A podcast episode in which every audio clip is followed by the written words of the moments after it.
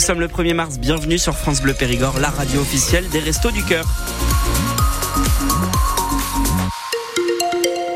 6h, les infos Emmanuel Clavry. Quel temps pour ce premier jour du mois de mars? Eh ben, un petit peu comme hier, euh, du gris pour euh, la matinée, de la pluie pour euh, l'après-midi avec des températures qui vont monter jusqu'à 11 degrés pour la maximale. Quel temps chez vous ce matin? Vous nous laissez vos commentaires sur la page Facebook de France Bleu Périgord. Nous sommes aujourd'hui le 1er mars et un certain nombre de choses changent. Certains paquets de cigarettes notamment augmentent aujourd'hui de 50 à 75 centimes. Cela ne concerne que certaines marques. Ce 1er mars marque également la fin de certaines promotions dans les rayons hygiène, beauté, entretien et droguerie. C'est l'une des mesures phares de la loi du député Renaissance Frédéric Descrozaille. Les grosses promos sont interdites et les bonnes affaires très encadrées, à l'image des règles qui s'appliquent déjà sur les produits alimentaires depuis 2018, Sophie Auvigne. Moins 70%, moins 80, moins 90%, les réductions monstres, c'est terminé.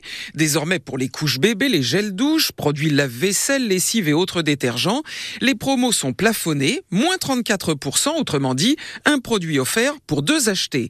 L'objectif est de rééquilibrer les négociations commerciales entre des distributeurs grands adeptes de prix cassés et des fournisseurs chargés de les financer. Alors sans difficulté pour les géants mondiaux, les Procter, L'Oréal, Unilever, Colgate, c'était très différent pour les petits fabricants. Satisfaits aujourd'hui, ils dénonçaient une concurrence déloyale. Restent les consommateurs. Depuis le retour de l'inflation, un tiers des Français reconnaissent se priver de certains produits d'hygiène, dentifrice, shampoing, voire protection féminine. Les plus prudents ont fait des stocks à prix cassé, mais les réserves ne durent qu'un temps. Un cinquième calvaire a été tagué en Périgord vert après Saint-Pantaly d'Exideuil et Chervé-Cuba. Le monument dégradé se trouve cette fois à Coulor. Il sera remis en état demain par des habitants qui se sont portés volontaires. L'accueil des urgences de l'hôpital de Sarlat ferme ses portes ce matin à 8h30 et ce jusqu'à demain matin même heure. Il n'y a pas assez de personnel pour le faire fonctionner.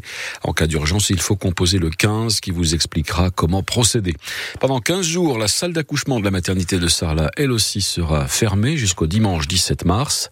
Il manque un gynécologue obstétricien pour superviser les accouchements. Pendant cette période, les futures mamans devront donc se rendre à Périgueux, Bergerac, Cahors ou Brive.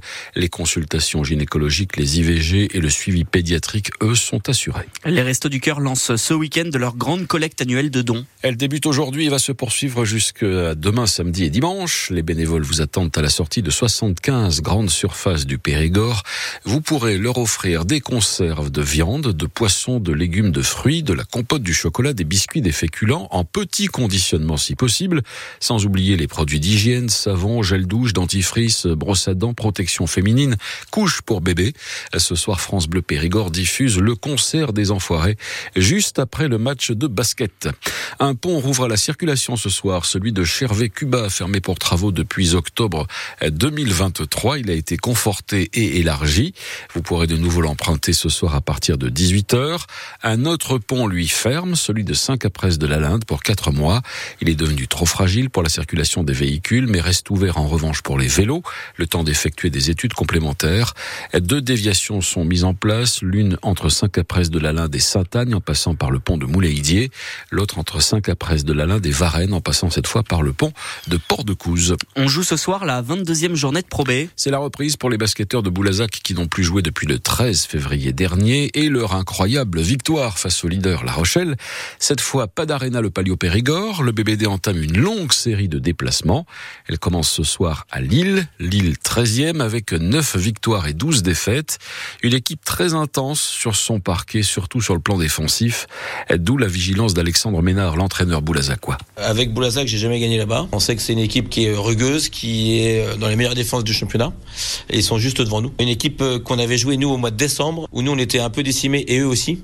Et on s'en était sorti un peu in extremis. C'est une équipe qui joue bien au basket, qui est très bien coachée, un basket intelligent et qui a récupéré euh, Eyenga par rapport au match aller qu'on n'avait pas vu nous et qui nous avait posé vraiment euh, moult soucis. Et donc euh, ça va être un match euh, vraiment pas facile à faire, pas facile à remporter.